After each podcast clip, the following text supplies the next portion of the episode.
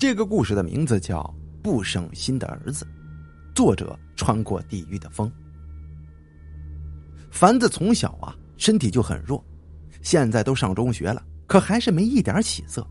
能吃的补品都吃了，能喝的提高免疫力的药也都喝过了，可就是不见一点起色，依然是三天一大病，两天一小病的。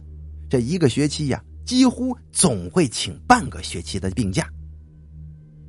其实啊，他也不爱去学校，因为学校里的同学总是欺负他，说他是个病秧子，就连老师也不太喜欢他，因为他休假啊落了很多的功课，原本就跟不上的他，哼，拖垮了班里的成绩呀。不过有一次，不过不过有一个人呢，每次他休完病假回到班里之后啊，他都会表现的很高兴，这个人叫小强，哎。他为什么高兴呢？因为只要凡子在，他的考试就是班里的倒数第二了。有个垫背的吗？这个小强不仅学习差，人也相当的懦弱，经常被同学欺负和嘲笑。每次被欺负完以后，只要凡子在，他呢总会找茬欺负欺负他，发泄发泄这口恶气。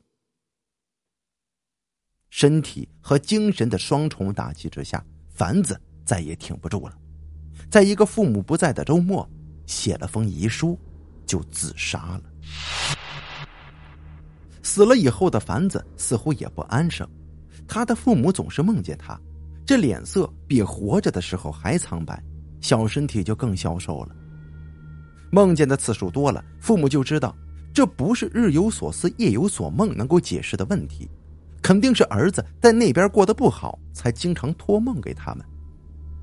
凡子的父母呢，于是隔三差五的就到墓地去看他，每次都带很多他喜欢的零食和玩具，可儿子还是不断的给他们托梦，甚至比以前更勤了，而且看起来更加的瘦小，也不知道那些好吃的东西他都吃到哪儿去了。母亲终于忍不住了，问他发生了什么，这不问还好，问了儿子竟然哇哇大哭，说这边和阴间一样。说这边和阳间一样，他到了阴间上了初中以后，这边的同学还是经常欺负他，父母给他的好吃的都被那些欺负他的同学给抢走了，他几乎没吃过呀。凡子母亲听儿子的遭遇就哭醒了，跟丈夫商量该怎么办呢？凡子的父亲是个大学老师，他相信只要真诚的对待每一个人，相信大家呢都会能够感受得到。他决定以后看儿子的时候带更多好吃的，让他主动把他们分给班里的同学们吃，相信儿子一定能够交到很多的朋友。哼，显然他想太多了。儿子在他们梦里哭得更伤心了，说是按照父亲的方法，不但没能和同学成为朋友，反而被欺负的更厉害了，并且说以前欺负他的还仅仅是男生，现在。就连女生也组团来抢他的好吃的。母亲告诉他，以后谁要是再敢欺负他，就直接去告诉老师，让老师来教训他们。哎，这个方法好像很管用。凡子有三天没给他们托梦了，可谁知道第四天，母亲就看到了梦境中鼻青脸肿的儿子呀。问他怎么了，他说听了母亲的话之后。他就真的去告发那些人，结果他们在学校里是不敢再欺负他了，可是放学之后竟然变本加厉，他就成了现在这个样子。夫妻俩再次商量，讲道理看来是完全行不通了，一致决定给儿子烧一把菜刀，并且告诉他，谁要欺负他，就砍他。夫妻俩以为这次怎么着也不敢有人再欺负儿子了吧？俗话说啊，这功夫再高也怕菜刀嘛。这次应该可以高枕无忧了。显然，这次他们又失算了。母亲梦里的凡子比上次被打的更惨，竟然浑身是血。母亲又气又气的：“你刀去哪儿了？”“我刚拿出来就被他们给夺走了。”结果又被打了一顿，凡子哭道：“这这下凡子的父母彻底没辙了，儿子简直懦弱到了前无古人后无来者的地步。他们只好找来了从小打架斗殴从来不吃亏的凡子的二叔，问他有没有什么好的办法。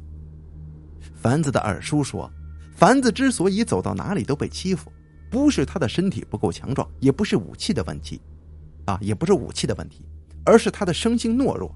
就是给他把枪，哼，他反而啊会被人给打死。”凡子二叔的建议是：必须让凡子首先成为一个有胆色的人。才是解决问题的关键所在。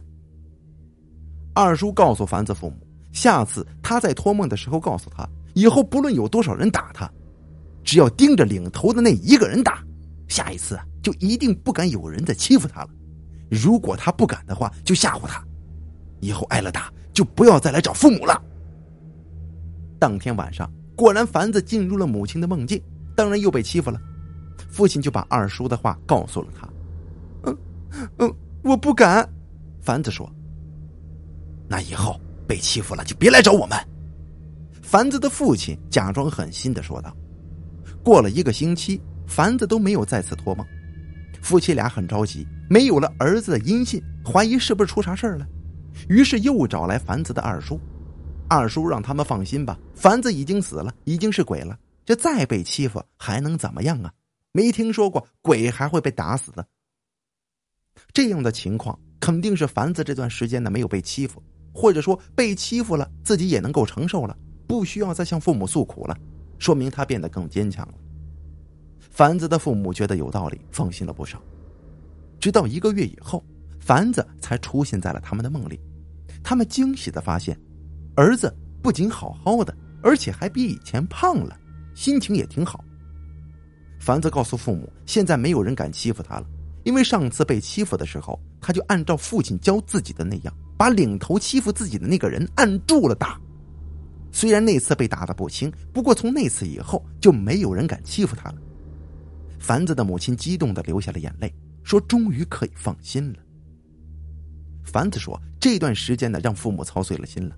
不过以后他们再也不要为自己担心了，以后也不会再给他们托梦了，让他们多保重。”凡子之后啊，果然再也没出现过。可没多久，一对夫妻找到了他们家，问他们的儿子是不是叫凡子呀？这凡子的父母很诧异：“我儿子死了很久了，你来找我们，什么事儿啊？”这对夫妻的妻子突然哭起来说：“呀，我家的儿子也死了，在那边跟你家凡子是一个班的，他天天托梦给我们。”说你家儿子经常欺负他，我们试过了很多办法都不管用，我求你们了，告诉你们家儿子，以后啊，别再欺负他了。好了，这就是我要为您讲述的不省心的儿子，啊，阴间那边也有学校啊，这，嗯，好了，讲到这儿啊。